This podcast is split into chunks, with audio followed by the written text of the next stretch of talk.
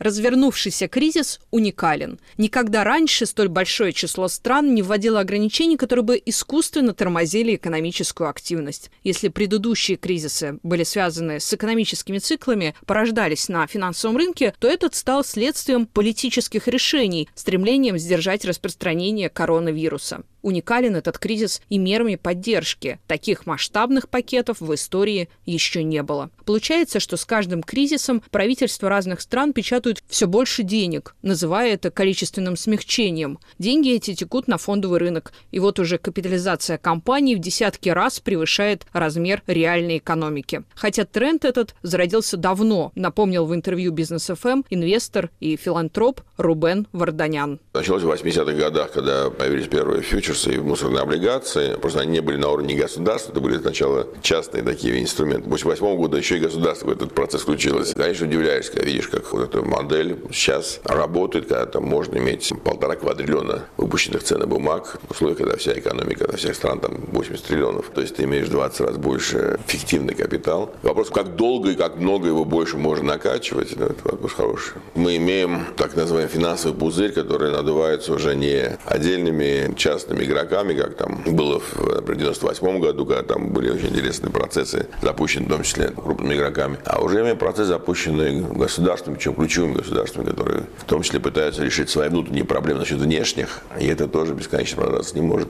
Недавно Международный валютный фонд обратил внимание, что государственный долг в развитых и развивающихся странах вырос до рекордных уровней. Грозит ли резкий рост госдолга расплатой в недалеком будущем? Комментирует директор Центра исследований экономической политики экономического факультета МГУ Олег Буклемишев при сегодняшнем уровне процентных ставок в развитых странах, по большому счету, такой серьезной угрозы нету, и долг этот легко обслуживается, потому что где-то даже ставки у нас находятся на отрицательном уровне в подавляющем большинстве европейских государств, входящих в еврозону. А в Соединенных Штатах пока они положительные, но все равно они находятся на предельно низких уровнях, и поэтому бремя ежегодного обслуживания, оно крайне мало. И даже Япония, в которой долг уже превысил 250% валового внутреннего продукта, даже там этот долг не является чем-то таким, чтобы вызывало непосредственно озабоченность как у правительства, так и у инвесторов. Но рано или поздно эта ситуация, безусловно, должна измениться. Процентные ставки пойдут вверх, и инфляция тоже может вспыхнуть, как считает ряд экспертов на сегодняшний момент. Поэтому, хоть непосредственно угроза отсутствует, тем не менее, это, безусловно, не такой хороший фактор наличия огромной задолженности, которая может э, вспыхнуть в виде кризиса в случае повышения процентных ставок.